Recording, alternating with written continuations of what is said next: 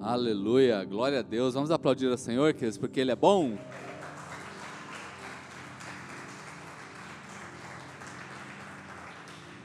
Queridos, eu quero que você abra sua Bíblia aí em Juízes, Juízes capítulo 6, do versículo 11 ao versículo 24. Né?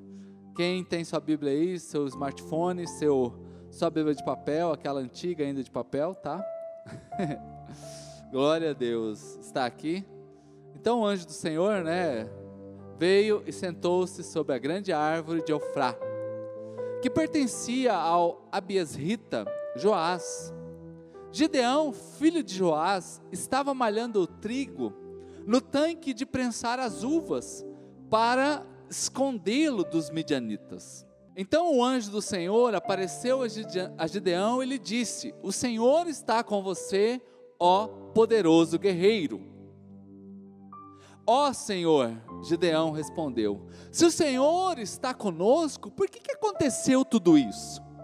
Onde estão todas as tuas maravilhas que os nossos pais nos contaram quando dizem: Não foi o Senhor que nos tirou do Egito?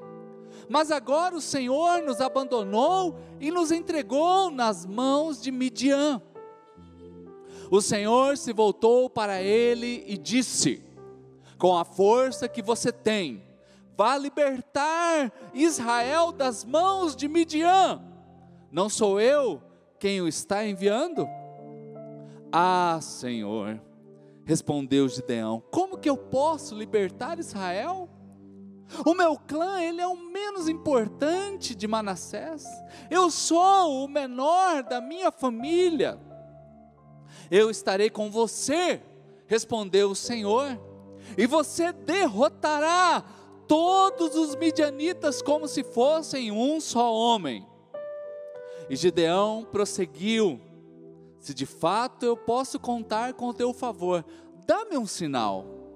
Um sinal de que tu és que está falando comigo.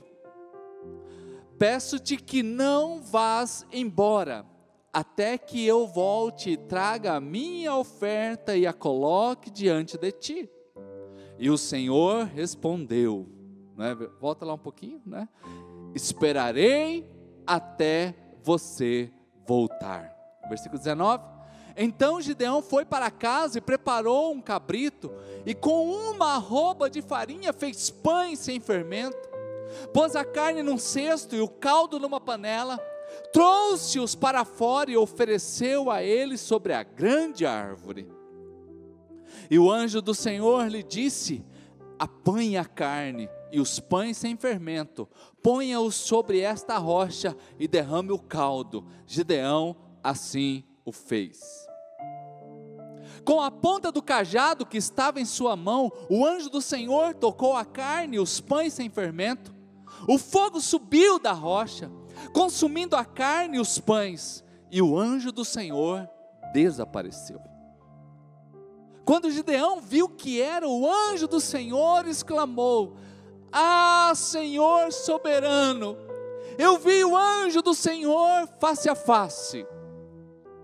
Disse-lhe, porém, o Senhor: Paz seja com você. Não tenha medo, você não morrerá. Versículo 24: Gideão construiu ali um altar em honra ao Senhor e lhe deu este nome o Senhor é paz. E até hoje, o altar está em Ofrá dos Asbierritas. Feche seus olhos, diga assim comigo: Senhor Jesus. Diga bem alto, querido: Senhor Jesus, eu preciso ouvir a tua voz. Fala comigo, em nome de Jesus. Amém. Continue com seus olhos fechados, Senhor, esta é a tua palavra. Nos escondemos atrás da tua cruz. Fale ao coração do teu povo. Mude a vida de quem está aqui hoje precisando. Ó Deus, seja um tempo de vitórias, de conquistas. Ó Deus, de viver a tua palavra. Nós abençoamos o seu povo nesta hora, em nome do Senhor Jesus Cristo. Amém. Queridos, de manhã eu comecei aqui falando com a igreja sobre decisões, né, sobre aquilo que a gente toma como atitude para viver as novidades de Deus para viver, para realmente entrar naquilo que Deus tem para nós. Nós estamos em um ano novo, um tempo novo, mas muitas vezes as nossas atitudes continuam as mesmas. E agora nesse momento especial, né, da, da nossa vida, entrando nesse novo momento e vivendo o que Deus tem para nós, que algumas vezes nós começamos a dar as desculpas, as desculpas para o insucesso, e eu não estou dizendo aqui de sucesso, não, não permita que a sua mente vá apenas em mansões, em jatos, em helicópteros, em carros caríssimos, em conta bancária recheada. Não, não estou falando desse sucesso, porque muitas vezes o que a gente quer no dia a dia é apenas uma condição de vida melhor, é apenas exercermos o nosso chamado e o nosso ministério da melhor maneira possível. Sucesso para alguns é apenas educar os seus filhos do melhor modo possível. Sucesso para outros é apenas poder sair de manhã, viver um dia extraordinário, voltar para casa e encontrar uma família linda, organizada. Então, sucesso para cada um aqui muda do que a gente quer. Então, estou falando aqui daquilo que pode ser uma realização. Desejo na vida de todos que estão aqui, eu tenho absoluta certeza que não falta. Desejo aqui sobra, né? Principalmente as grávidas aí que sobra mesmo desejo, né? Desejo para ser vitorioso, né? Desejo para vencer, né? A maioria quer vencer. Porém, alguns de nós sempre tem uma vírgula, sempre tem algo que nos impede, sempre tem um porém que nos atrapalha. E eu posso garantir para você que a melhor fase da sua vida, ela está no próximo passo da tua história. Ei, a melhor fase da sua vida está no próximo passo da sua história. A melhor fase que você pode viver Gideão, queridos, é alguém que nos inspira porque a história dele é incrível. Eu convido você depois a estudar a história de Gideão na sua casa com calma, ler com carinho. Porque Gideão, queridos, ele tem muitas negativas na sua história. É uma vida marcada por coisas negativas. Conforme o versículo 11 já começa apresentando para nós, né? A primeira coisa é que Gideão ele está escondido. Então hoje o Senhor veio, sentou sobre a grande árvore, não é? E ali estava Gideão, filho de Joás, ele estava malhando trigo num tanque de prensar uvas. Ele estava ali escondido. Então, olha, a primeira negativa na vida de Gideão é ele estar escondido. Ele está malhando trigo, ele está disfarçado também, há um disfarce aqui. Porque ele está malhando trigo no lugar de prensar as uvas. Normalmente se prensa, é, é, os lugares de prensar uvas eram lugares mais baixos. E os lugares de malhar o trigo eram lugares mais elevados, à vista de todos, porque malhar o trigo significa que precisa de vento. Porque você malha o trigo e aquela, aquele pó precisa sair dali. Então é necessário, quanto mais vento, mais auxilia para que o trigo seja bem malhado e seja limpo mais rápido. Então está ali ele escondido, malhando trigo. Está ali ele agora para não ser visto, né? A Bíblia, o livro de, de, de, Juízes é um livro interessante na Bíblia porque ele compreende um período imenso da história de Israel. Ele compreende desde que Josué morreu até quando Saul se torna rei. É o tempo dos juízes. Agora, todo o livro de Juízes é um livro bem curtinho, por tanto tempo de história. Tem duas pessoas que o livro de Juízes se delonga um pouco mais, que primeiro é a história de Sansão e depois é a história de Gideão.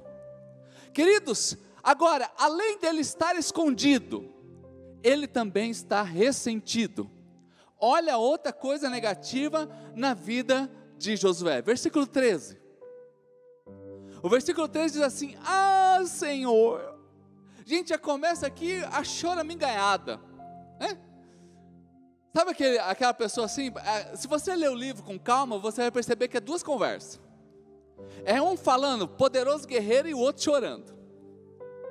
Ah, Senhor, cadê os milagres? Em outras palavras, está aqui onde estão todas as suas maravilhas. Cadê as suas maravilhas? Gente, outra coisa negativa na vida de, de Gideão, que o presente para ele, aquele momento para ele, não, não é o ponto de partida, aquele presente ali é o ponto final.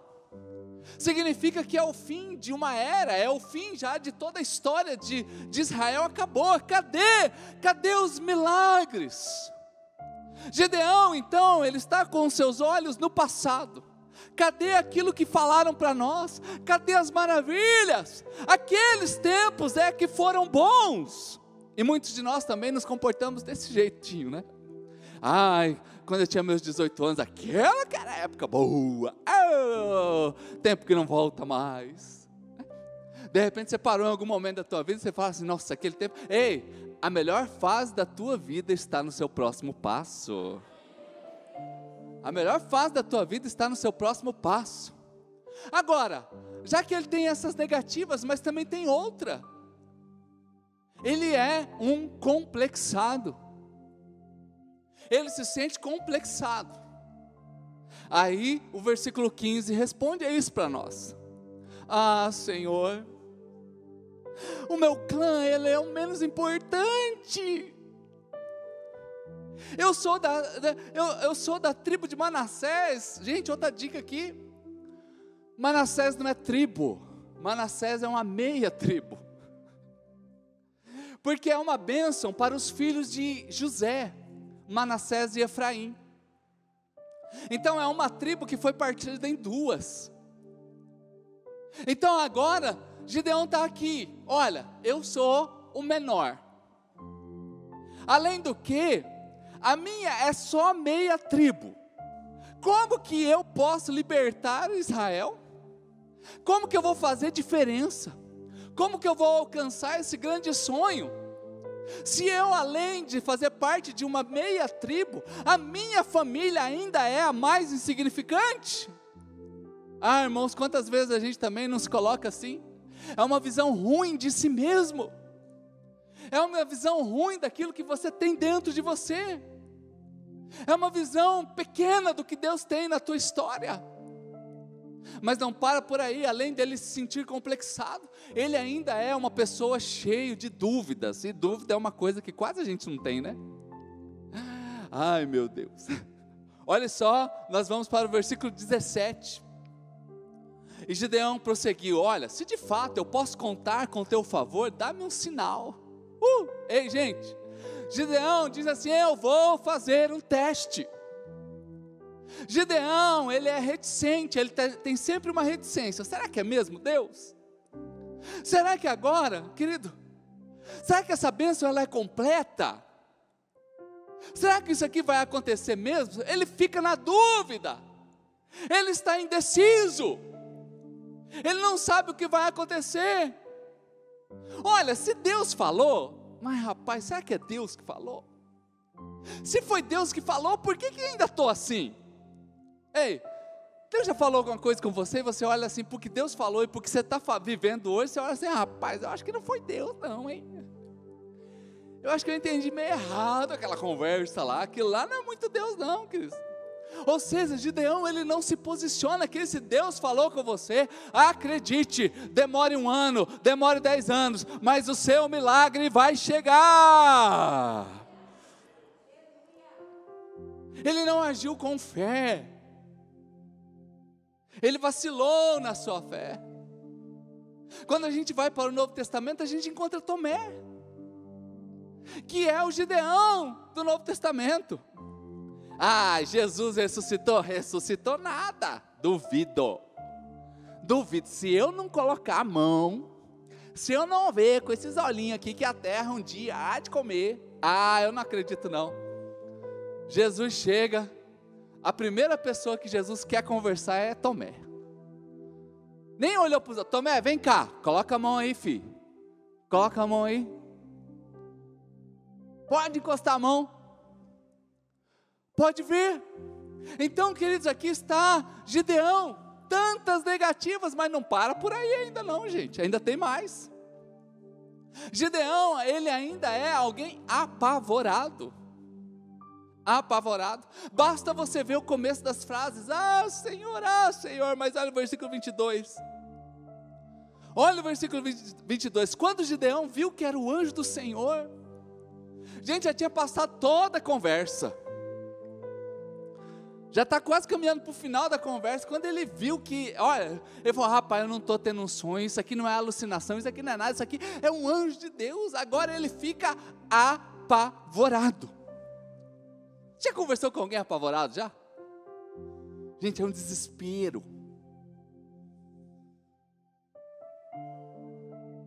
Acontece muito isso em velório, acidentes algumas vezes. Acontece muito isso quando chega a fatura do cartão de crédito.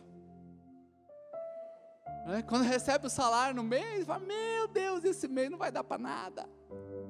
Gideão ele está apavorado, porque ele fez todos os testes e quando ele fez os testes só complicou. Sabe por que, que ele ficou apavorado?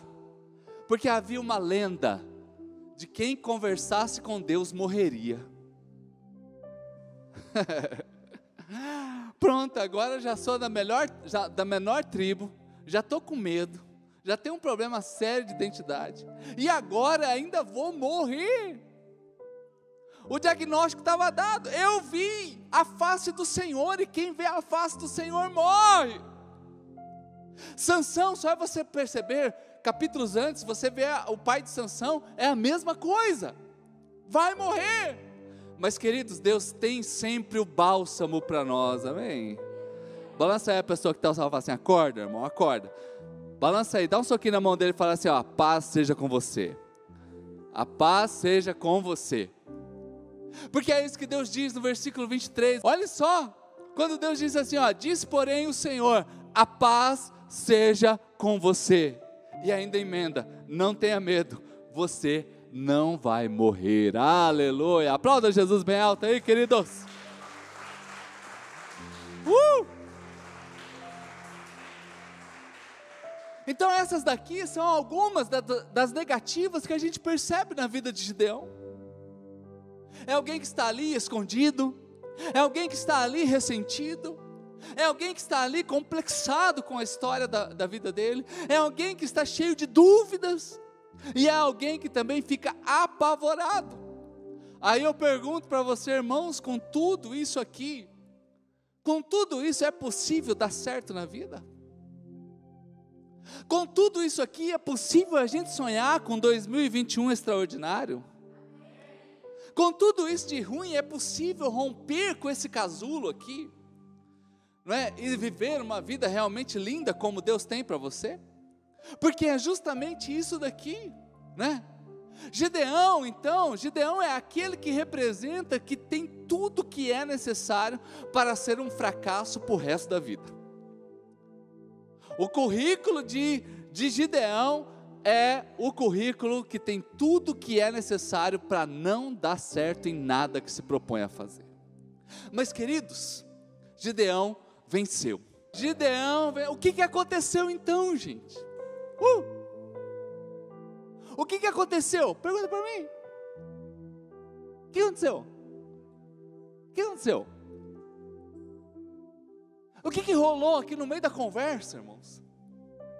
E que de repente hoje são chaves para que você entre neste ano e viva coisas extraordinárias que você nunca imaginou em Deus que você leve isso para a sua casa, que você leve isso para o seu trabalho amanhã pela manhã, que você carregue isso diariamente, porque uma coisa linda que Gideão teve, a partir do que Deus fez, Gideão compreendeu a revelação de Deus sobre ele.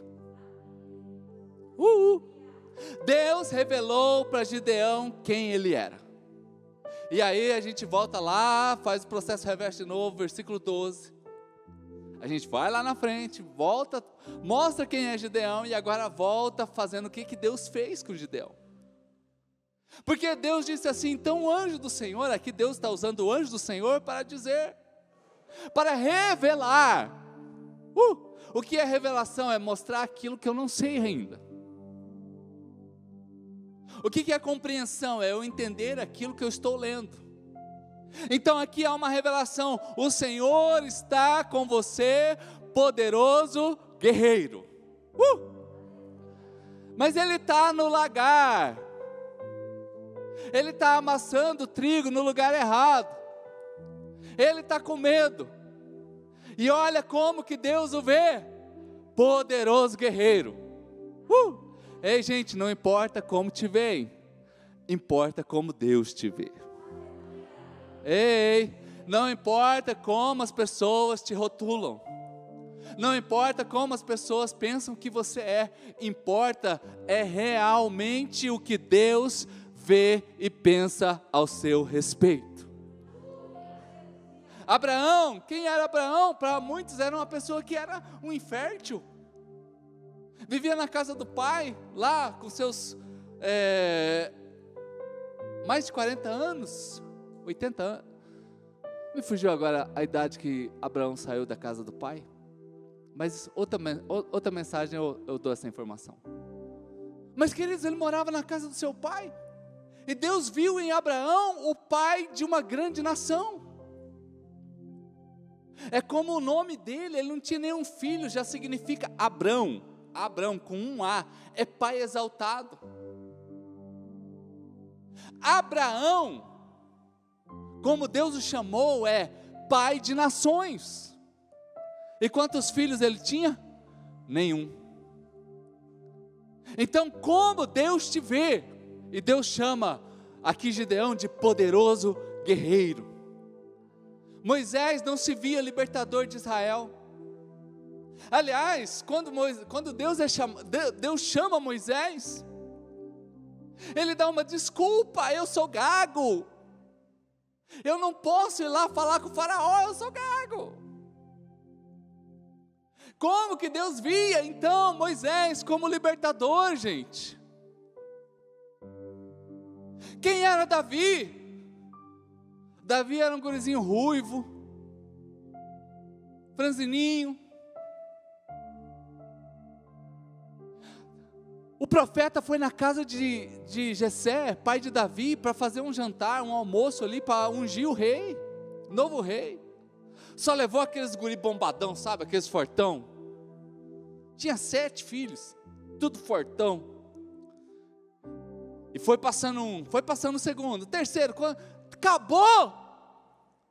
Aí o profeta ficou assim, sem entender, e falou: Mas não tem nenhum outro, nem, os, nem a família dele estava lembrando dele. Rapaz, quem está aí? Tá, oh, não é que tem um, chama Davi, onde que ele está? Ah, aquele lá não é não, se esses aqui não foi, é aquele que não é mesmo. Manda o WhatsApp aí para o Davi, manda ele vir aqui agora, manda o telegrama para ele. Corre aqui. Chegou lá, queridos, ninguém acreditou, falou, rapaz, é esse. Não, não pode. Profeta, tá certo, olha, olha o músculo desse aqui, ó. Malha lá na academia, ele perto do shopping ali, né? Toma todo dia vitamina A, B, C, toma whey protein. Pensa o guri bom é esse aqui, corre não sei quantos metros, pula não sei quantos, taca a lança, é bom na flecha, é bom na espada. Esse aí, coitadinho, só cuida das ovelhas. Não, é esse aqui. Ei, ei, não é como o homem vê, é como Deus vê. Uh! Ei, é como Deus te vê, e Deus viu em Gideão um poderoso guerreiro, ainda que tenha um monte de negativas, só Deus sabe o seu futuro. Ah, irmãos, a gente não sabe quem é a pessoa, por isso que a gente não deve destratar ninguém, que a gente não sabe. O que Deus já viu no futuro, no seu futuro. Você tem alguém que conhece, um ser que conhece o seu futuro é Deus. Se tem alguém que realmente sabe o seu futuro, é Deus. Glória a Deus por vacinas, e eu fico muito feliz, que, mas eu sei que Deus é quem tem sustentado a vida de cada um aqui, e Deus sabe o seu futuro. E se você quer nisso, aplauda o Senhor Jesus bem alto.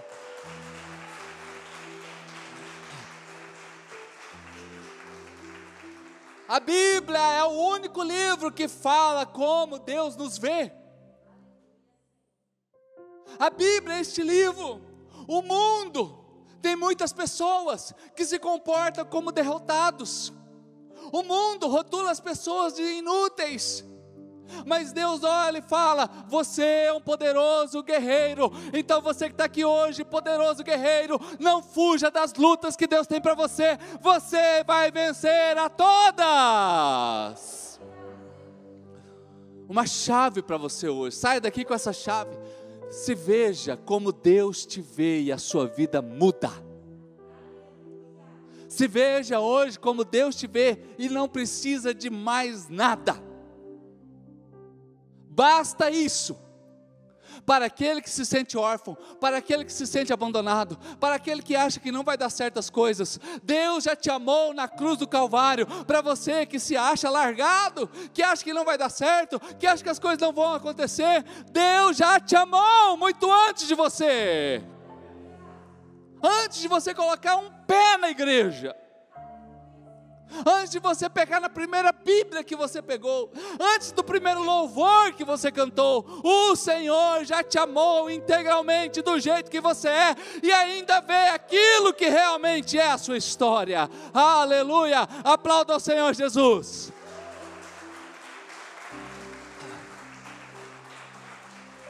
Apesar das negativas, eu preciso ter essas palavras de Deus dentro de mim. Segunda coisa que Deus fez com Gideão, versículo 14. Disse assim: O Senhor se voltou para ele e disse: Com a força que você tem, você vai libertar Israel.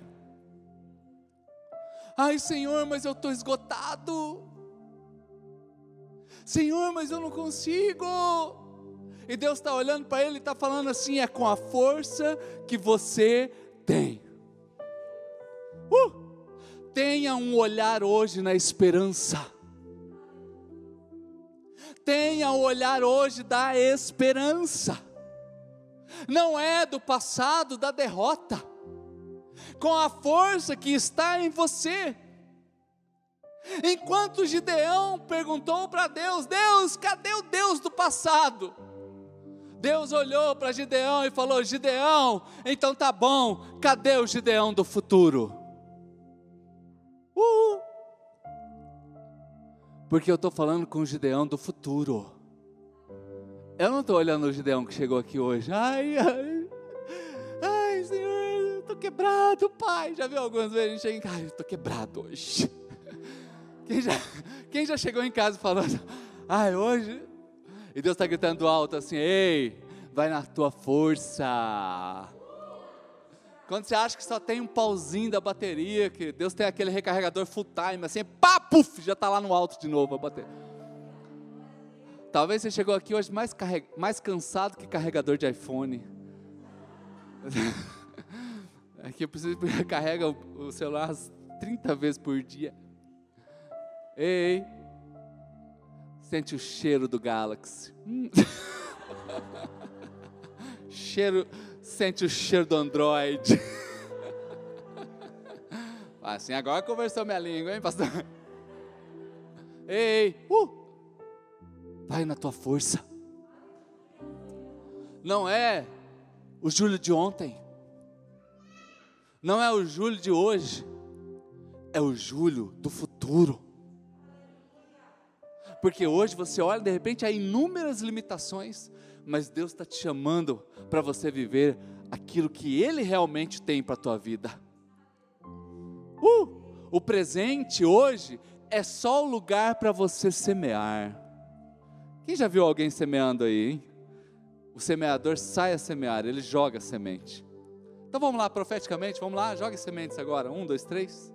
Joga sem dó, gente. Sem dó mesmo. Usa as duas mãos aí. Semeie porque o presente é apenas o lugar para você lançar a semente, para que você colha no futuro. Aleluia! Aplauda o Senhor Jesus. E Deus está dizendo: Eu não estou olhando para o passado na sua vida, eu estou olhando no que vai acontecer. Olhe para quem está derrotando os seus inimigos e é o Senhor que está indo contigo.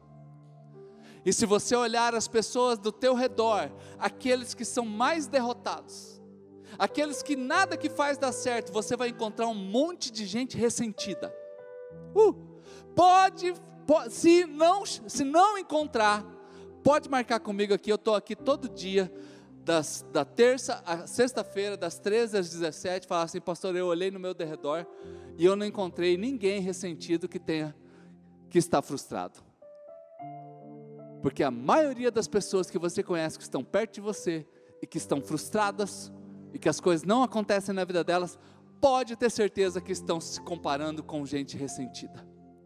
Está vivendo com gente ressentida, está carregando no seu coração ressentimentos. Agora, para a gente caminhar aqui, né, para daqui a pouco nós olharmos com vocês, o que que Deus, o que que mudou na vida de Gideão? Aí a gente vai para o versículo 16. Eu estarei com você. Uh, ei. Uh, ei. Deus está dizendo, Gideão, eu estarei com você. Você percebeu que quando, porque o versículo 15, ó, volta lá no 15, só para compreender. Ah, Senhor, eu sou o menorzinho. Agora vai para o 16, olha o que, que Deus, gente, Deus corta no talo. Porque Deus não disse o contrário.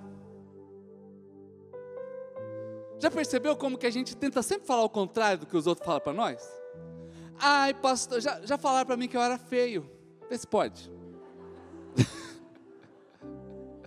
né?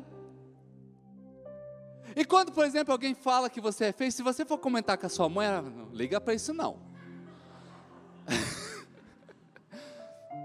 feio é eles. já viu já? Você é bonito, meu filho. É? Deus não disse o contrário. Sabe o que Deus falou? Eu vou com você. Uh, sabe por quê? Deus não fica bajulando ninguém. Ai, Gideãozinho, eu sei. O seu clã é o menor mesmo, mas olha, fica sussa. Tem uma fica, fica, fica tranquilo, tem uma força dentro de você. Você vai vencer.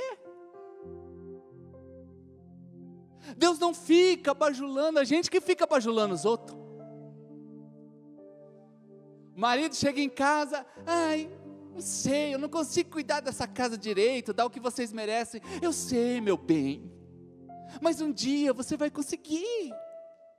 E aquilo vai alimentando aquele ego pobre, que precisa sempre de um afagozinho, precisa sempre de alguém ficar assim acariciando, aquele coitadinho. Ei, 2021, vamos crescer, gente. Vamos crescer. Vamos parar de ficar esperando elogiozinho. Porque normalmente, queridos, nós queremos o que que as pessoas elas nos bajulem para que amenize o nosso complexo. Você conhece alguém que quando chega perto você, já sabe que vai com aquela cara de morto? Não olha para o lado, fica foco. foco, olha para mim que de repente veio hoje, tá? Então mantenha a postura, não entrega ninguém. Só de você ver a cara, você já sabe que vai precisar. Não, não vai, vai dar tudo certo. Ah, querido, Deus não tem paciência essas coisas, não, a gente. oh, meu Deus do céu, gente, está ali. Deus não ficou falando o contrário. Deus não ficou bajulando. Diz a lenda do menininho que chegou em casa, todo triste, mais uma vez, ele chegou em casa, ai, chorando da escola: Mãe, falaram que eu sou cabeçudo, mãe. Aí a mãe foi fazer um carinho nele: Ô oh, filho, fica tranquilo, você não é cabeçudo, não, filho fecha os olhinhos e vai dormir, que você é uma benção, cabeça do guri é do tamanho do mundo. Oh, oh, ei, queremos ser bajulados, queremos ser valorizados. Quanto mais elogiamos pessoas complexas, mais elas ficam dependentes. Quanto mais elogiamos pessoas complexadas, mais elas estão dependentes. Ai, pastor, então o que, que eu faço? Então, agora só me deixa com dúvida. Lá casa está cheio de complexado. Pois é, aí é o que Deus faz. Uhul. Ei, eu vou com você. Ei, eu vou com você. Amor não é só palavra de elogio. Amor é andar uma légua a mais. Tá complexadinho, meu filho? Fica tranquilo, você é menor mesmo, você é o pequenininho, sacar, você é o tampinha, você é o, o pintor de rodapé aqui. Fica sussa, mas quem vai com você sou eu. Quem está com você sou eu. Então leva isso aqui para a tua vida, gente. Leva isso aqui para a tua história. Que quando nós queremos realmente apoiar alguém, nós dizemos: Eu vou com você. Eu vou com você. Então a chave aqui é andar junto. A chave aqui é vencermos juntos, com o apoio de Deus. Ei, ei, com o apoio de Deus, eu não tenho dúvida de que esse ano vai ser extraordinário para a tua vida. Gente, com o apoio de Deus, não é na sua força, Deus está dizendo, ei, gente, Deus não, diz, não desdisse o que Gideão falou. Deus disse assim: fica tranquilo, eu vou contigo. Fica tranquilo, eu vou com você. Algumas vezes, a gente, né, fala essas coisas para as pessoas só para sair de perto da gente. Não, fica tranquilo, ah, isso aí é intriga da oposição, o pessoal fala mesmo. Você não é nada disso aí, não, ah, que isso. Mas Deus está dizendo assim: eu vou com você. Vamos aplaudir ao nosso Deus bem alto, gente? Aleluia, aleluia. Uh! Uh! Estenda a sua mão aí, ó, profeticamente aí, ó e segura na mão de Deus assim, bem forte assim, ó. Como diz a música, segura na mão de Deus e vai, meu filho. Segura na mão de Deus e vai. Isso aqui não é versículo, mas devia estar na Bíblia, né? Segura na mão. Eu lembro quando minha mãe pegava a cinta para me bater, que era de manhã à tarde à noite, ainda fazia uns, uns extras de madrugada. Quando eu vi ela chegando, ah, tinha uma, uma erva de fedegoso. Quem já apanhou de, de vara? Gente, aquilo lá. Pegava a vara, de, e algumas vezes ela ainda falava, vai lá e pega umas varinhas de fedegoso. Eu tentava pegar as mais finas, mas as mais finas é que não quebrava nunca. E nessa hora eu usava esse versículo que não está na Bíblia. Segura na mão de Deus e vai, porque agora, agora a sua vai ser grande.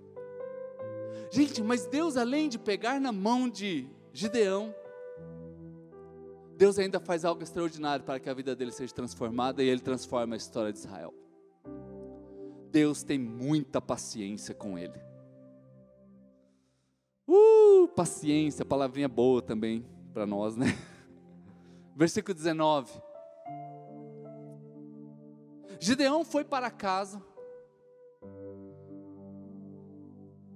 Gideão falou para Deus assim: Olha, tá bom, é o Senhor mesmo, já percebi tudo isso aí. Deixa eu ir lá em casa, vou preparar para você uma comidinha e eu volto. Rápido, uma, uma, vou fazer uma coisinha rápida. E Deus falou: tá bom, pode ir, eu vou esperar. E ele saiu, gente. Olha como é que ele fez a comidinha rápida. Ele foi preparar um cabrito. Não era igual hoje que o cabrito está lá no freezer pronto para ser assado. Não, tem que ir lá no campo, pegar o cabrito, limpar, matar, limpar, assar. Só aí já foi um dia. Tem alguém aqui que faz pão em casa? Quem faz pão em casa aqui? Tem alguém? Ninguém, meu Deus. Ah, faz. A irmã fala, oh, glória a Deus. A irmã, quando faz pão lá na sua casa, lá, quantos quilos de trigo a senhora usa, mais ou menos assim? Só para me ter uma ideia. Um. Um quilo. Dois quilos. Dá para fazer quantos pães, mais ou menos? Olha, gente, dois quilos, uau, fala uau. Seis pães, que tamanho é o pão, irmã? Mostra, levanta aí a mão, olha, gente. Deu a... Gente, vocês ficaram com fome também? Eu já imaginei um pãozão assadão assim, né? Gideão foi assar também, Mas ele foi preparar um pãozinho só, irmã. Uma arroba. Quem aqui é do, que sabe quantos quilos é uma arroba? Hã? 15 quilos. Agora fala uau com força. Porque ele quis dar uma migué no anjo. Ele falou: Eu vou. Isso aí não é anjo coisa nenhuma. Eu vou demorar pra caramba. Vou lá, naquela velocidade, chamar o cabrito. Vem, cabrito, bito, bito. Ah, o bito fugiu.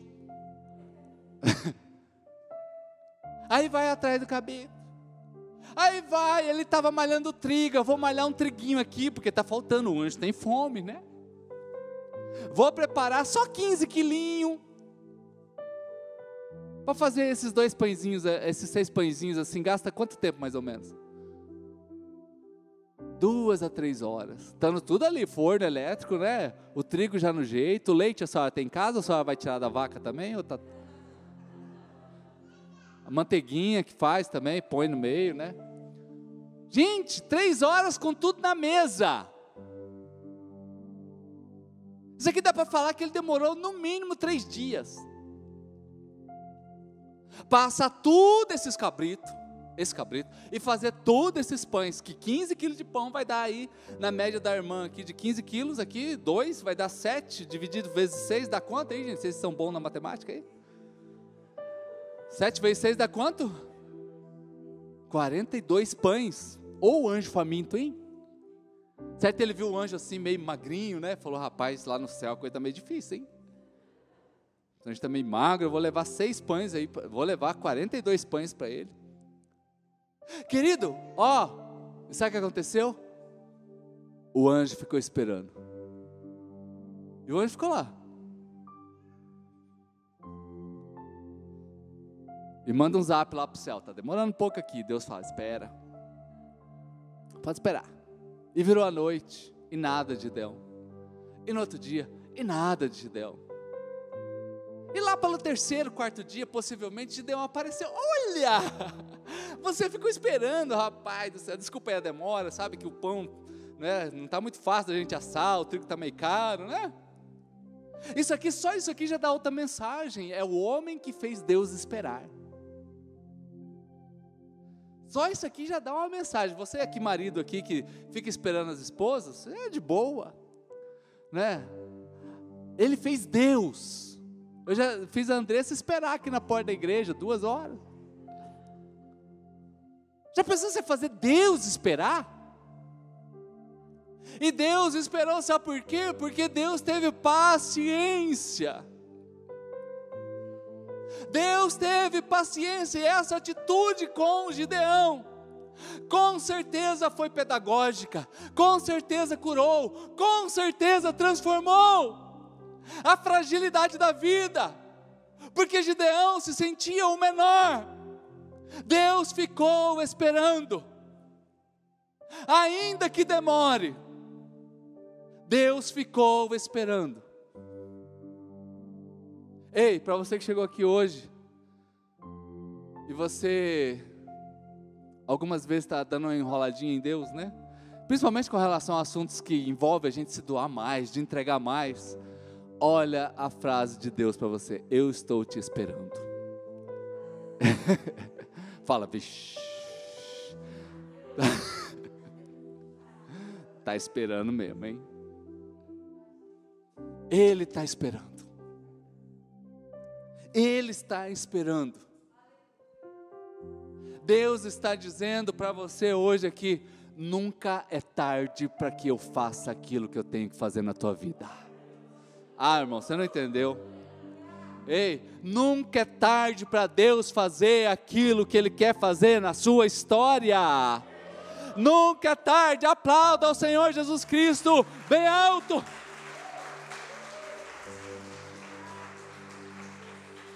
Você precisa desse tempo? Tranquilo, eu espero. Você está precisando de um tempinho para você reformular as coisas da tua ideia? Pois é, eu vou te esperar. Deus foi paciente. E a última coisa que mostra que realmente Gideão, ele saiu dali pronto para vencer tudo o que Deus tinha proposto para ele, como nós temos aqui esse ano que só está começando, e aquilo tudo que diz respeito à sua vida. O versículo 23 nos responde, quando Deus diz: O Senhor disse assim: que a paz seja com você. A palavra hebraica para paz é shalom, e a palavra shalom significa paz com prosperidade. Então Deus está dizendo para Gideão: Eu te dou a bênção da paz. Você vai viver agora paz em meio a todas as guerras que você for passar. Você tem a paz. É o que Deus, Jesus, Ele nos diz: Eu vos dou a minha paz. Não dou como o mundo dá, porque a minha paz, a, a minha paz, essa o mundo não pode entender, porque é o lugar do descanso na tua vida. E Gideão estava indo para as guerras, gente. Gideão não estava indo fazer turismo, não. Gideão não ia dormir na rede, Gideão não foi tomar tereré, Gideão ia para a batalha, para enfrentar os midianitas, e Deus está dizendo para ele: ei, no meio de qualquer guerra, a paz já está dentro de você, aleluia! Aplauda ao Senhor Jesus Cristo bem alto. E nunca foi tão necessário nós termos paz. O ano passado, eu me lembro, os primeiros meses dessa pandemia, gente, a gente parecia besta, eu mesmo parecia besta, ficava na televisão quando podia assim, ficava vendo, era só, só morte, só problema, só aqueles gráficos só, e as projeções, e você fica assim, desesperado. E aí os dias foram passando, a paz foi inundando, e glória a Deus, queridos, chegamos até aqui paz em meio às batalhas. Ei, tem alguma situação difícil que você está passando hoje em casa? Alguma situação difícil lá no seu trabalho? Alguma situação difícil no ministério, no chamado que Deus tem na tua vida? Alguma situação difícil agora? Hoje teve Enem, semana que vem tem Enem. Você que está na faculdade, a sua finança. Uh! Ei, ei, eu vos dou a minha paz. Ei, não tenha medo. Gideão, eu estou te dando a minha paz. Porque as coisas práticas que o Senhor nos ensina aqui, através da vida de Gideão, é: saia do esconderijo. Uh! Balança a pessoa que está ao salário e diga assim: saia do esconderijo. E se eu saio do esconderijo, eu vivo a identidade que Deus tem para mim. E no nosso caso aqui, a identidade de filhos. Filhos de Deus. Eu também deixo o ressentimento e tomo a decisão de construir o meu futuro com Deus. Como coisas práticas aqui, eu troco a minha inferioridade pelo amor que Deus tem por mim. E eu saio daqui hoje amado por Deus como coisas práticas aqui, eu troco a dúvida, eu troco a reticência pela confiança e pela fé no Senhor. E sabe como que eu consigo ter fé e confiança no Senhor? Quando Gideão vai e oferece um holocausto a Deus. Quando ele construiu um ambiente de adoração é outra coisa que a gente sempre fala aqui na igreja: tem um altar na tua casa. Construa na tua vida uma vida de adoração. Faça do seu carro um tabernáculo. Faça do seu carro verdadeiramente um lugar onde você percebe a presença de Deus. Você senta ali para dirigir ou para estar no lugar do passageiro. E você sente a presença de Deus gostoso ali com você. Construa um ambiente de adoração. Foi isso que Gideão fez. Por mais que ele tivesse demorado, por mais que ele tivesse dado um, tentado dar um migué, ele construiu um ambiente de adoração. Não é a gente fazer maluquices, não, não estou falando sobre isso. Mas a gente sempre agir em louvor. E como coisas práticas, troque todo medo, o medo da tragédia, pela experiência da paz. Eu troco todo medo pela experiência da paz junto com Deus. Vamos ficar de pé nesse instante.